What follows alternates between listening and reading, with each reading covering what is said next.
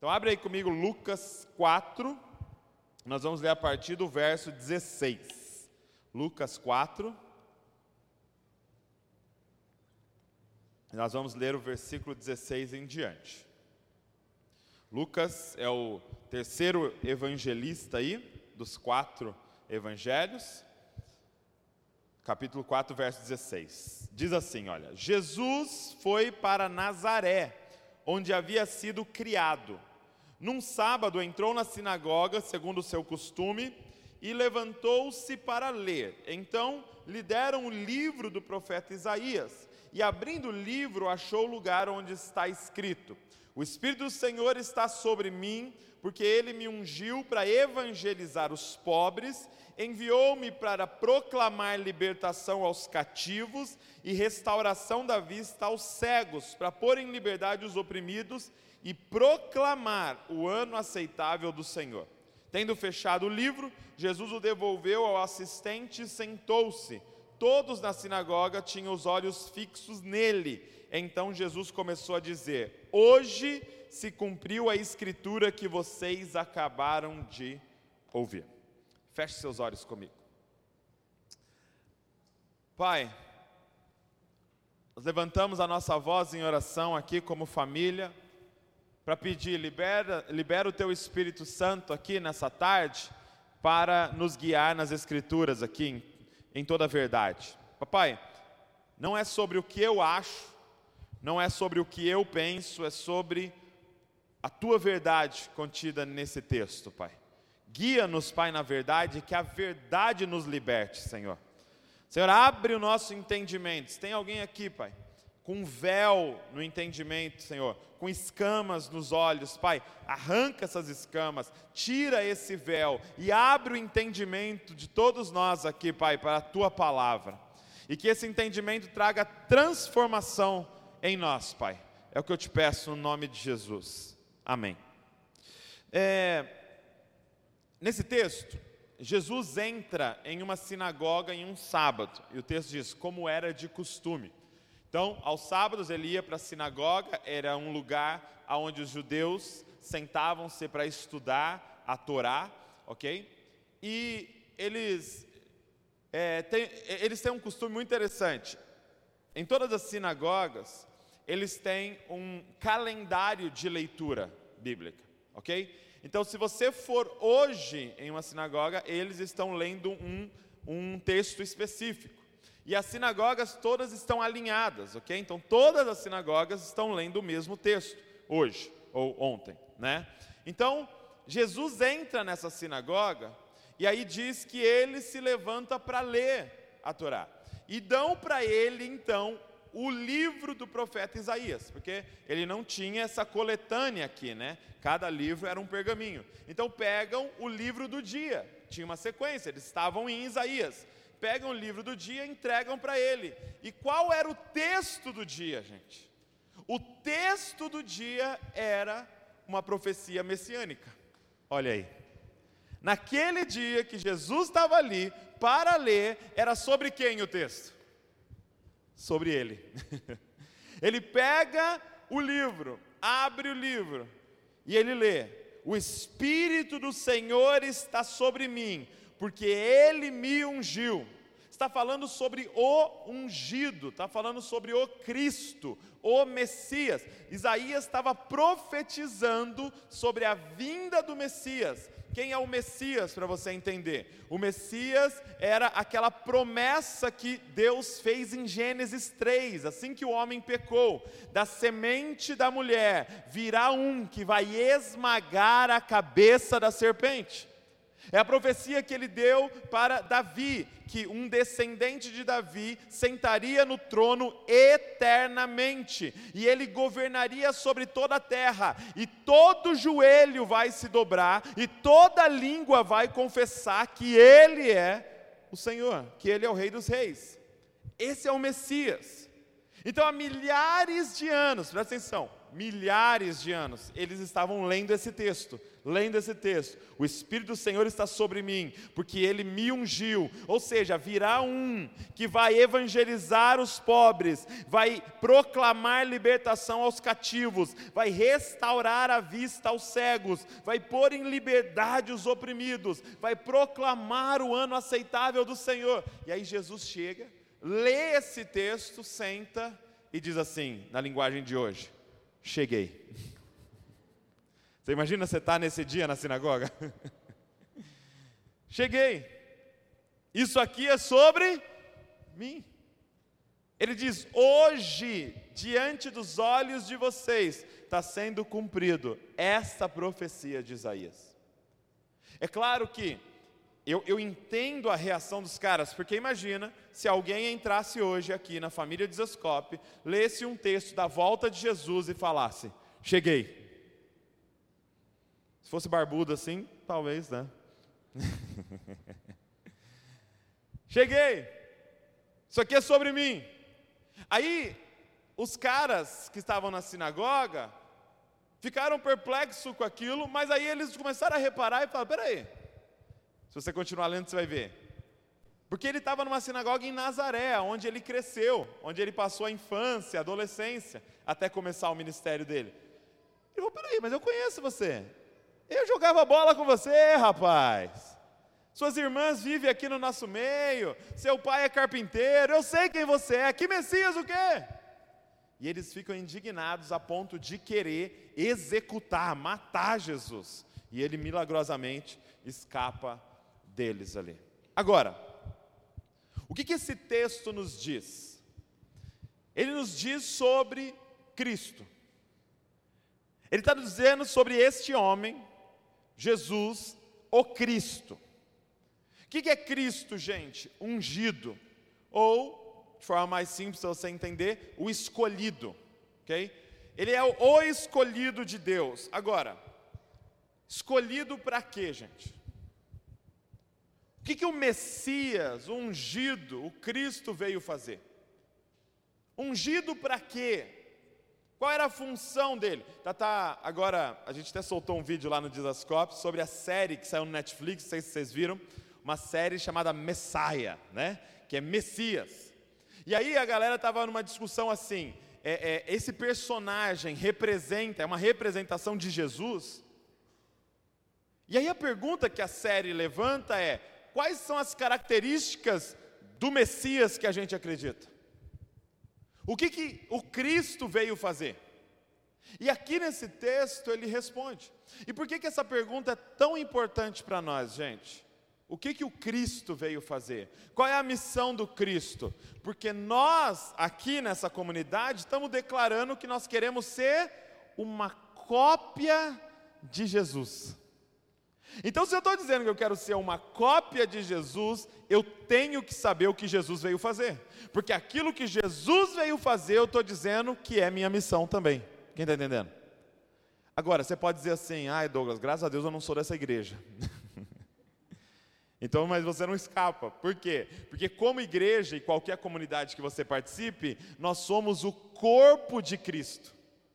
Então, se eu e você somos o corpo de Cristo, tá, significa que nós estamos dizendo que nós executamos a missão do Cristo. Nós executamos a missão do cabeça, nós que colocamos em prática o que ele veio fazer. O que, que o Cristo veio fazer, gente? E aqui nesse texto fica muito claro uma das principais, missão, é, uma das principais é, missões do Cristo ele veio para cuidar, para se importar, para se envolver com os vulneráveis. Olha o que o texto diz para nós. Pode colocar para mim, por favor. O Espírito do Senhor está sobre mim, porque Ele me ungiu para. Primeira coisa, ele diz: para evangelizar os pobres. Ele me ungiu para evangelizar. A primeira vulnerabilidade que ele traz é a vulnerabilidade econômica. Para você entender o que, que é um vulnerável. Vulnerável é uma pessoa que tem uma demanda, que tem um problema, que ela não tem condições de resolver e não tem ninguém no ciclo social dela que possa ajudar ela a resolver. Ok? Quem é o vulnerável? Uma pessoa que tem uma situação que ela não tem como resolver com, com, os recursos dela, com as habilidades dela, e não tem ninguém no ciclo social dela que possa resolver também. Por exemplo, a Bíblia vai falar muito sobre órfãos e viúvas. O órfão é aquele que não tem como resolver o problema. O pai dele morreu, ele é criança, talvez a mãe morreu, é criança. O que, que ele vai fazer a respeito? Ele é um vulnerável. Uma criança hoje que está sendo abusada, como que ela resolve isso? Como que ela sai dessa situação? Ela não tem recursos para resolver o problema. Ela é um vulnerável. Ok? A Bíblia fala de viúvas. Por que viúvas, gente? Porque na época mulheres não trabalhavam, mulheres não estudavam, mulheres somente tinham filhos e cuidavam dos filhos. E de repente, quando, com sete filhos, com dez filhos pequenos, o marido morria. O marido estava na guerra, o marido é, é, é, tinha uma fatalidade, ficava doente, ele morria. Ela se tornava uma vulnerável. Eu tenho dez filhos, dez bocas, dez estômagos, e eu não trabalho, a sociedade não dá nenhum emprego para mulheres, e ela então se torna alguém com uma demanda que ela não tem ninguém no ciclo social dela que possa resolver. Ela é uma vulnerável. Então, Jesus começa a descrever algumas vulnerabilidades. A primeira que ele coloca é uma vulnerabilidade econômica, os pobres. E quando a Bíblia diz sobre pobre, gente, não pensa na nossa visão de pobreza, que é, ah, eu não tenho carro, ah, eu moro de aluguel, eu moro num bairro ruim. Não, pobreza na Bíblia é miséria. Ok? Quem é o rico na Bíblia? Aquele que tem mais do que o suficiente. Na Bíblia é aquele que teria três roupas para usar, a Bíblia descreve como rico. Por quê? Porque você tem mais do que o necessário para você viver. Ou seja, nesse salão aqui, provavelmente, diante do, do texto bíblico, todos são ricos. Quando a Bíblia diz do pobre, ele está falando sobre aquele que vive em uma miséria, aquele que vive sem condições de resolver a situação econômica dele. E, e é muito interessante, se você olhar para o texto, qual é a solução que Deus dá. Porque existe um outro texto em que João Batista, né, o primo de Jesus, que anunciou a vinda de Jesus, ele é preso e aí ele manda os caras questionarem Jesus, se ele é o Messias mesmo. Ele fica, ele está lá na prisão, ele, ele fala para os discípulos dele, João Batista, vai lá e pergunta para Jesus se ele é o Messias que a gente está aguardando ou se a gente espera por outro. E aí, quando os discípulos chegam, Jesus fala assim: ó, vai lá e fala para João Batista o que vocês estão vendo.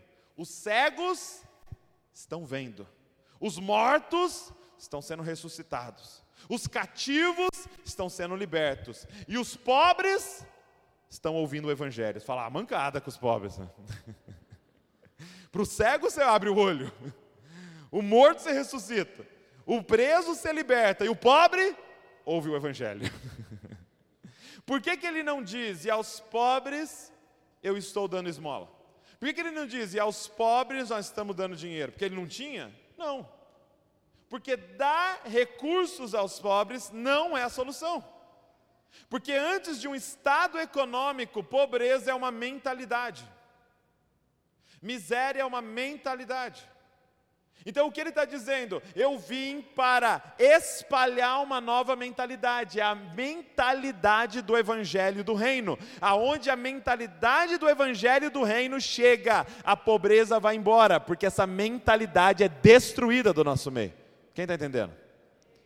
Recursos, gente, tem por toda parte. O que a gente precisa de uma mudança de mentalidade, é entender o Evangelho.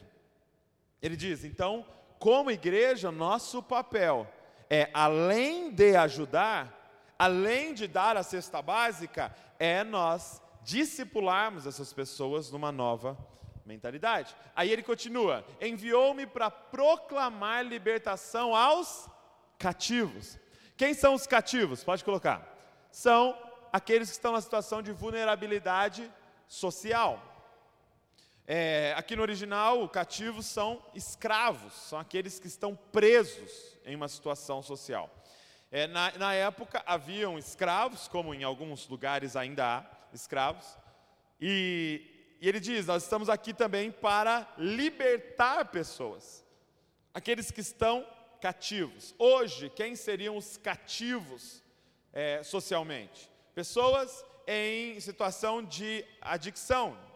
Por exemplo, um adicto, é, é, um dependente químico, um alcoólatra, são pessoas hoje que estão presas e que não chegaram no ponto que não têm mais condições de saírem dessa prisão. São, por exemplo, pessoas em uma prisão é, de, de, de, manipulação em sua família, talvez em um, um marido possessivo, é, um marido violento. Então, é uma pessoa que está cativa naquele sistema e ela não tem condições de sair desse sistema. Ele está dizendo: nós viemos para proclamar libertação aos cativos. E olha que interessante, ele não diz que nós viemos para libertar os cativos, ele diz que veio para proclamar libertação. Ou seja, eles já estão livres, só não sabem ainda. Quem está entendendo? Como, qual é o papel da igreja? proclamar, ou seja, gritar para todos ouvirem: ei, vocês estão livres, porque alguém veio e libertou vocês. Porque o espírito da adoção chegou e vocês não são mais escravos, mas agora vocês são filhos, e como filhos vocês são livres. Nós carregamos essa mensagem da proclamação. Nós, é, eu, eu lembro que eu vi um testemunho de um homem que ele nasceu num campo de concentração na Coreia do Norte. Os pais dele é, fizeram alguma coisa lá contra o governo, o governo prendeu os pais dele e ele nasceu dentro do campo de concentração. Então ele nunca tinha vivido fora do campo de concentração. E ele conta no testemunho que ele comia ração era dado ração para eles lá no campo de concentração, era a comida deles. E eles passavam muita necessidade. Eu vi relatos a ponto dos caras comerem, tipo, casca de árvore, coisas terríveis assim. E aí um dia entrou um homem no campo de concentração, foi preso, e esse homem começou a falar para ele o que tinha lá fora. E uma das coisas que esse homem falou para ele, que ganhou ele, foi que lá fora eles comiam frango. Meu irmão, ele disse que ele ficou louco com isso. Ele sonhava com o frango, com o gosto da comida, porque ele nunca tinha comido alguma coisa que, que gostosa, nunca tinha comido carne, ele nunca tinha comido essas coisas. E aí ele decidiu, de tanta fome, montar um plano para escapar, para fugir. E esses dois montaram um plano, e aí tinha uma cerca elétrica. E é muito interessante o relato, assim, porque é muito parecido com o evangelho, sabe? Quando alguém vem e começa a pregar para você que tem alguma coisa lá fora, e aí de repente eles vão escapar. Quando eles chegam na cerca elétrica, eles tinham uns panos lá para abrir a cerca elétrica, e aí o, o rapaz foi e abriu, só que deu alguma coisa errada, ele foi eletricutado e morreu. Só que ele caiu em cima da cerca elétrica. Então o corpo dele morto abriu um espaço para ele poder sair.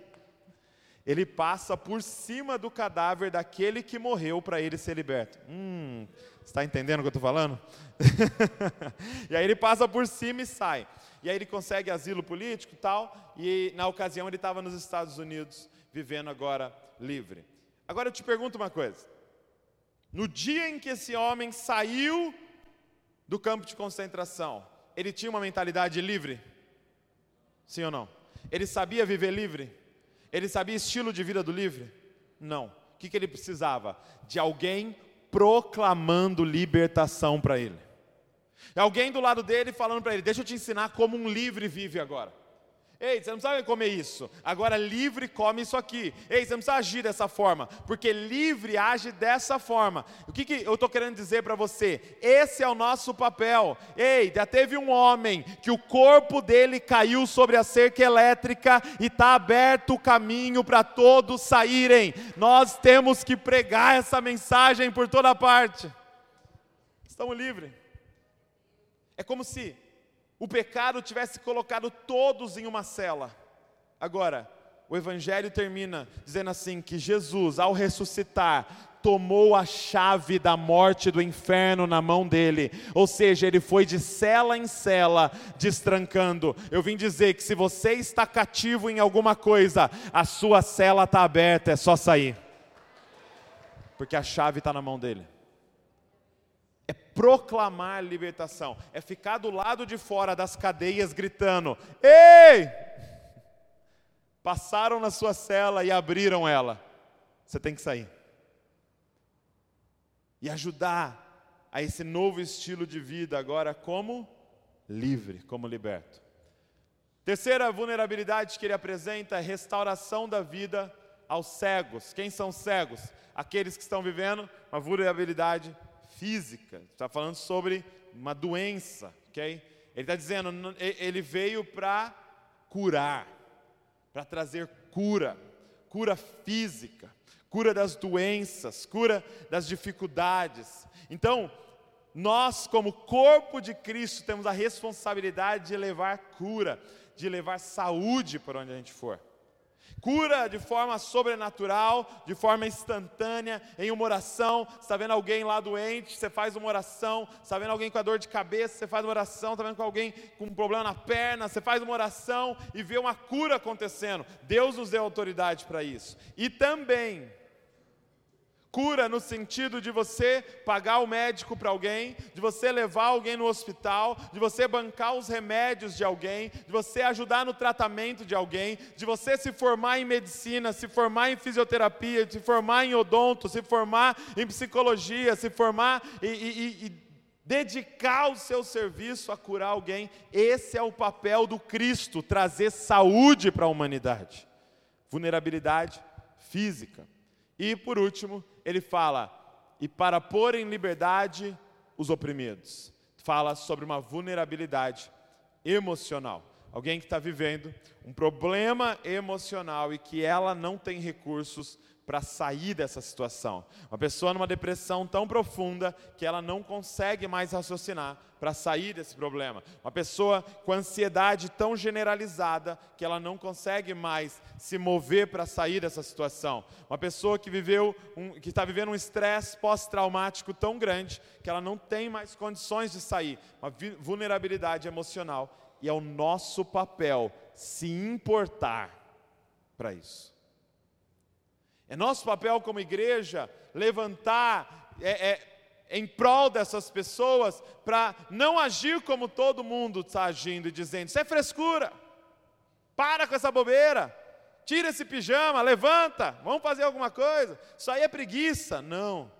Nós nos importamos com você, nós entendemos o que você está passando e nós vamos chorar junto com você e nós vamos estender as mãos para tirar você dessa situação. Você não está sozinho, você não está sozinha, porque o corpo de Cristo chegou aqui para ajudar você.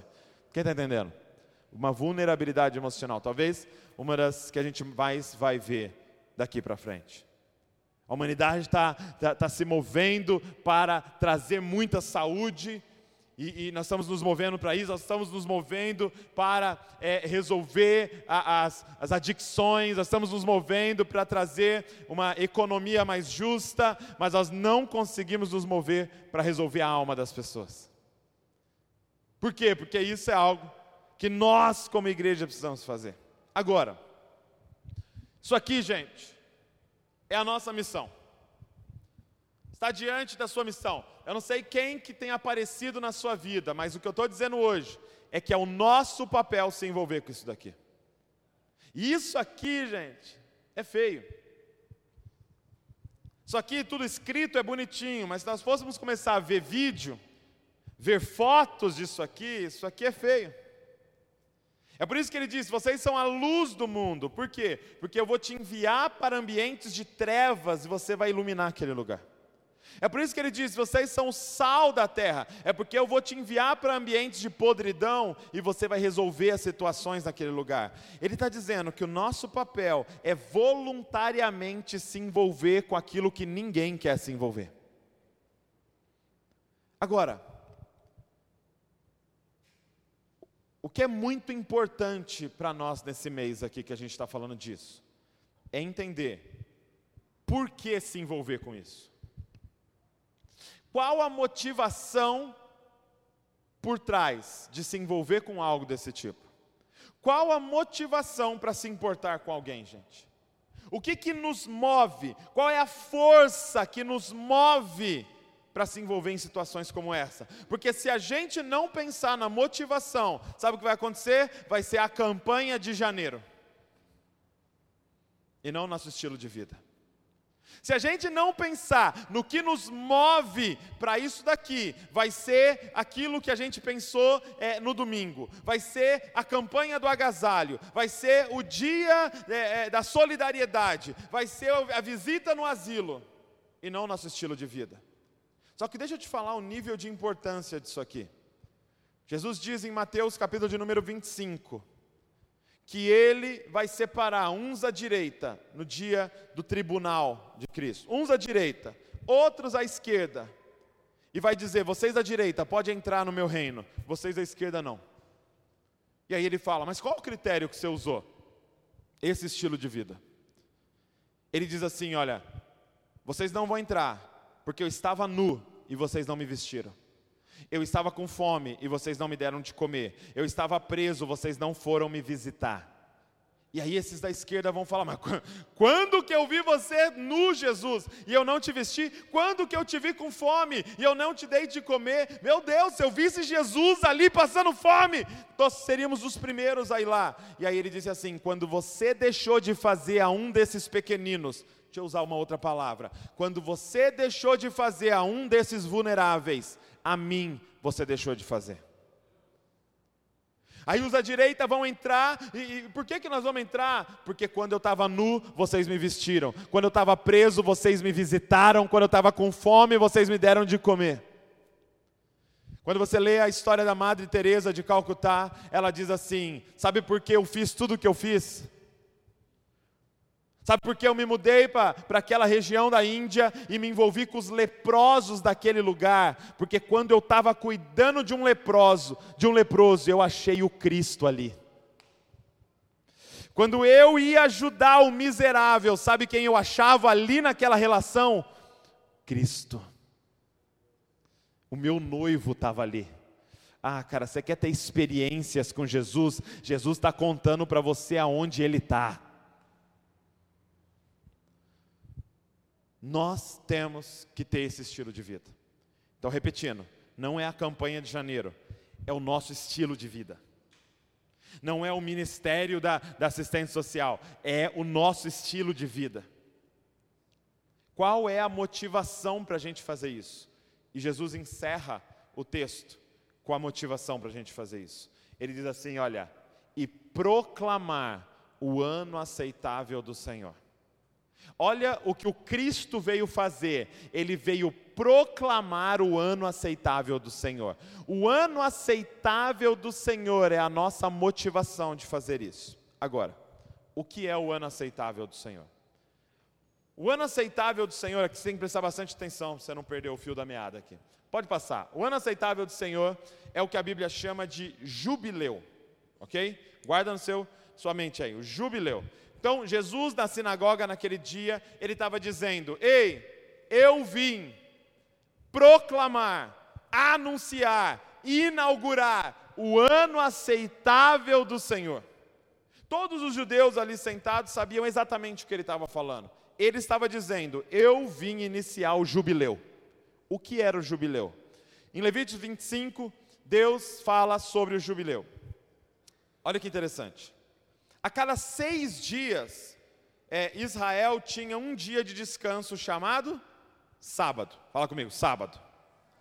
A cada seis anos, Deus mandava a terra descansar. Então, no sétimo ano, há uma lei em que eles não deveriam plantar nada, nem colher nada, eles iam deixar a terra descansar. Por quê? Porque se, quando você continua plantando, plantando, plantando, plantando, sem parar, você destrói a terra. Então eles plantariam seis anos e no sétimo eles não plantariam nada. Nesse sétimo ano, olha que interessante, eles perdoariam todas as dívidas e eles liberariam todos os escravos. Quem tivesse alguém é, é, servindo eles, eles liberariam todos, ok? Isso chamava-se ano sabático. Diga comigo, ano sabático. Então, cada seis anos tinha um ano sabático. E aí, em Levíticos 25, ele fala sobre o jubileu. O que, era o jubileu? A cada uma semana de sete anos, ou, ou seja, cada sete vezes sete anos, 49 anos, eles comemorariam o jubileu. Quando passasse sete vezes o ano sabático, a sétima vez seria o jubileu. Então, cada 49 anos, jubileu é o ano de número 50, eles é, comemorariam o ano aceitável do Senhor. O que é o ano aceitável do Senhor? O que, que é o jubileu? Além de liberar todos os escravos, perdoar todas as dívidas, eles também devolveriam todas as terras aos donos originais. Olha só o que Deus está falando que era para fazer no jubileu. Perdoar as dívidas. Então imagina, alguém está devendo para você. Chegou no jubileu, o que acontece? Caducou. então presta atenção, Jesus veio anunciar o ano aceitável do Senhor. Então olha para quem está devendo alguma coisa e fala, cara, jubileu chegou. Estou brincando, não faz isso. Paga a sua dívida. então você vai perdoar as dívidas. Segundo, você vai libertar todos os escravos. O que acontecia na época? Muitas pessoas, elas se é, é, tinham problemas financeiros, como acontece hoje, por má administração, por algum problema. Ela vai tendo problema financeiro. Aí ela vendia a terra dela. Então ela tinha um pedaço de terra, ela vendia. Não era suficiente, ela vendia então os animais. Não era suficiente, então ela vendia o que ela tinha em casa. E aí não era suficiente, ela vendia ela mesma. Então ela falava: Ó, oh, então eu vou trabalhar para você, você me dá comida e moradia. Então a pessoa ficava trabalhando para essa pessoa. Então no sétimo ano, todos eram liberados. Todos eram libertos. Nesse ano do jubileu. E, por último, quando o povo foi para onde é Israel, Deus deu terras para todas as tribos e para todas as famílias.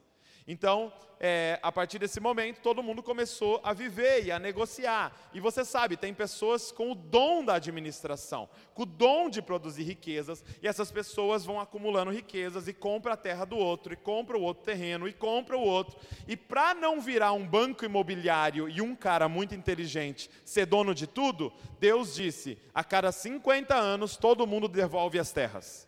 E a gente zera o jogo. Isso é genial, gente.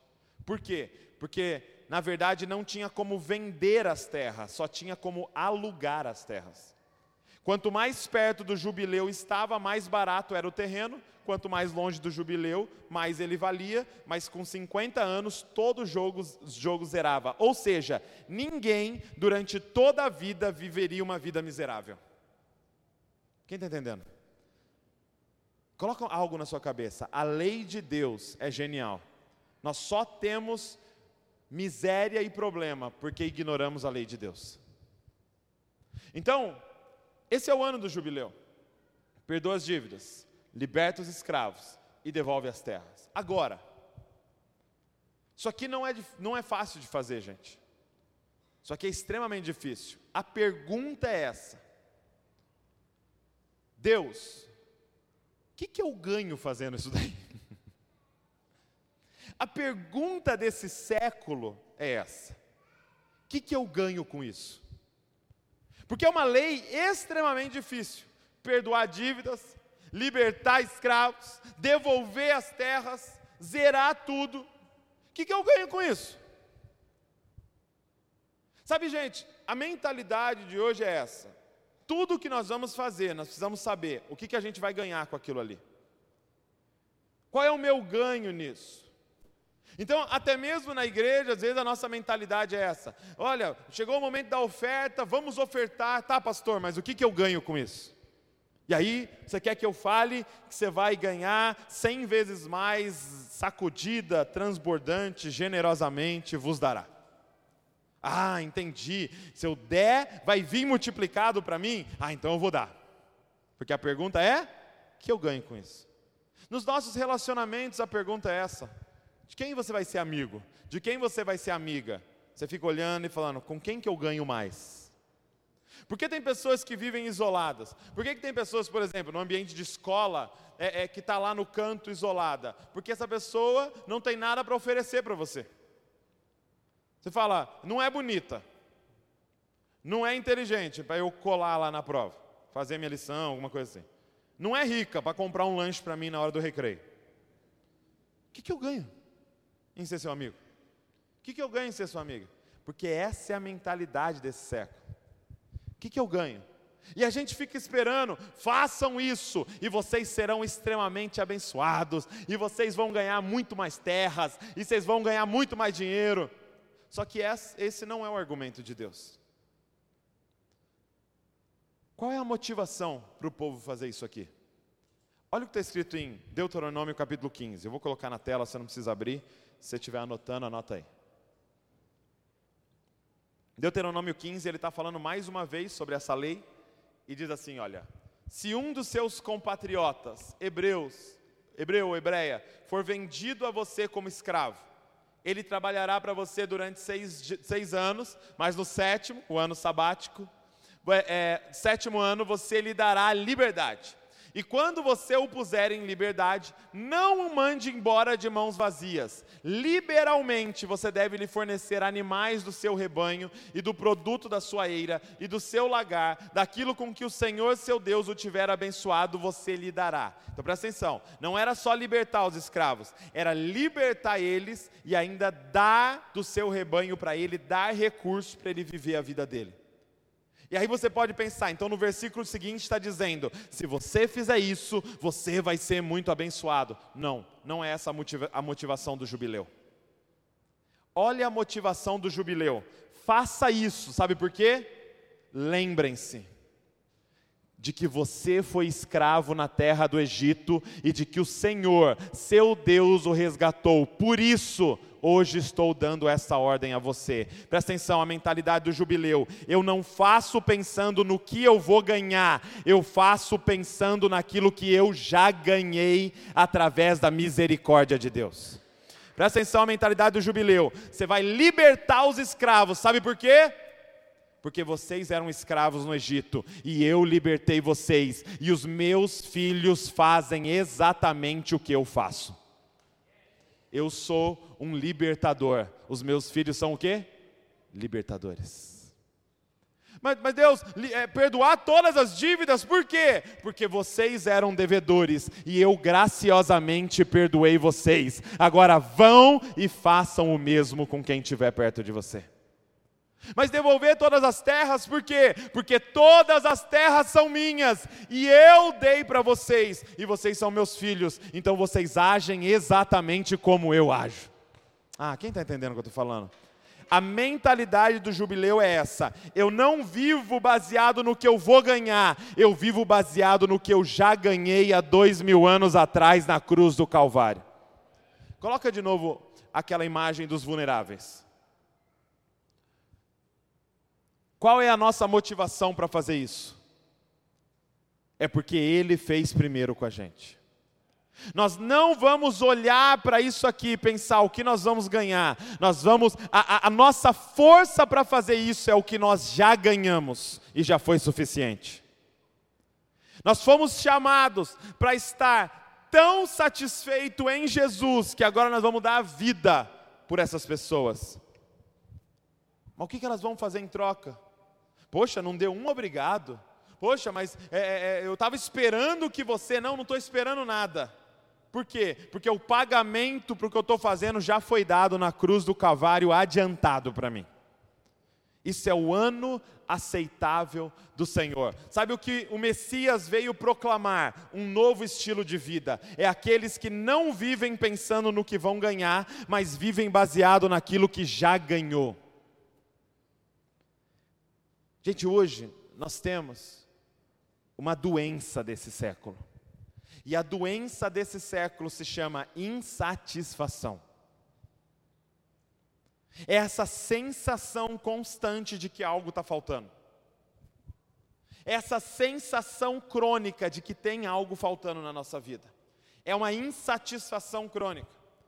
Quando o cara é adolescente, ele fica pensando assim: meu, quando eu fizer 18 anos, eu vou ser feliz. Ah, quando eu ficar de maior, vou poder fazer isso, isso, isso, isso. E aí ele faz 18 anos. E aí, chegou a felicidade? Aí ele pensa: não, mas quando eu me formar na faculdade, eu tiver o diploma, aí eu vou ser completo. Aí ele se forma, então agora ele é um desempregado com diploma. E com uma dívida do FIES para 20 anos. Aí ele fala: Não, mas sabe o que é agora? Eu preciso casar. Quando eu casar, meu irmão, aí eu vou ser completo, sexo todo dia. Sabe de nada, inocente. Não, mas eu casei agora, o que, que é? Filho, quando eu tiver um filho, quando eu tiver uma filha, agora eu vou ser completo. Ah, não, mas quando eu tiver dois. Ah, não, mas quando eu tiver três. Não, agora é quando eu comprar minha casa própria. Quando eu comprar minha casa própria, eu vou entrar na felicidade.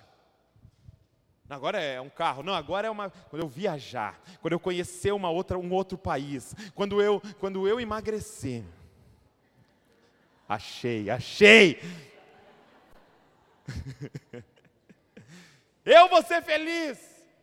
A impressão é que você está vivendo com aquele, sabe aquele, aquele cavalo com um cabo na frente, com uma cenoura pendurada, que ele dá um passo e a cenoura dá um passo junto com ele? Essa é a impressão da vida de muitas pessoas. É uma insatisfação crônica. Você tem várias coisas, mas você sente um buraco aqui dentro de que algo ainda te falta.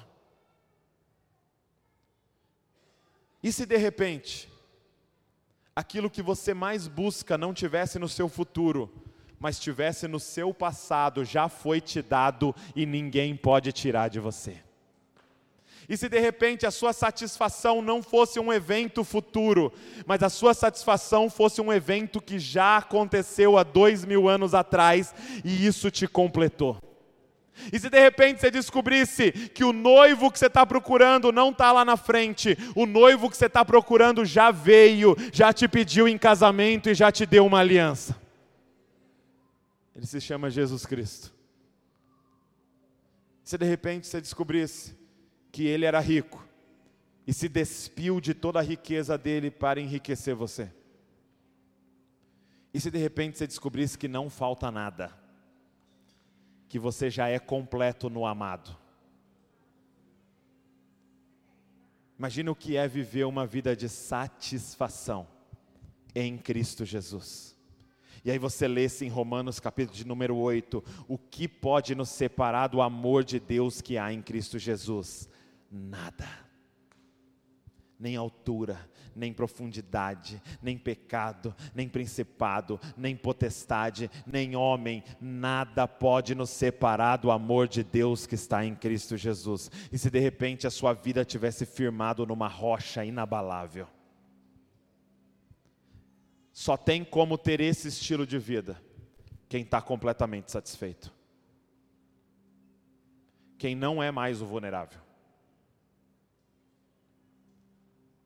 mas que foi achado. O que Jesus veio falar, o que Jesus veio inaugurar, é um jubileu eterno. A gente não vai fazer isso a cada 50 anos. Isso agora é eterno, é a nossa mentalidade. Nós somos aqueles que perdoam as dívidas. Nós somos aquele agora que libera quem estava cativo a nós. Nós somos aqueles generosos, aqueles que dão. Por quê? Porque Ele fez com a gente primeiro.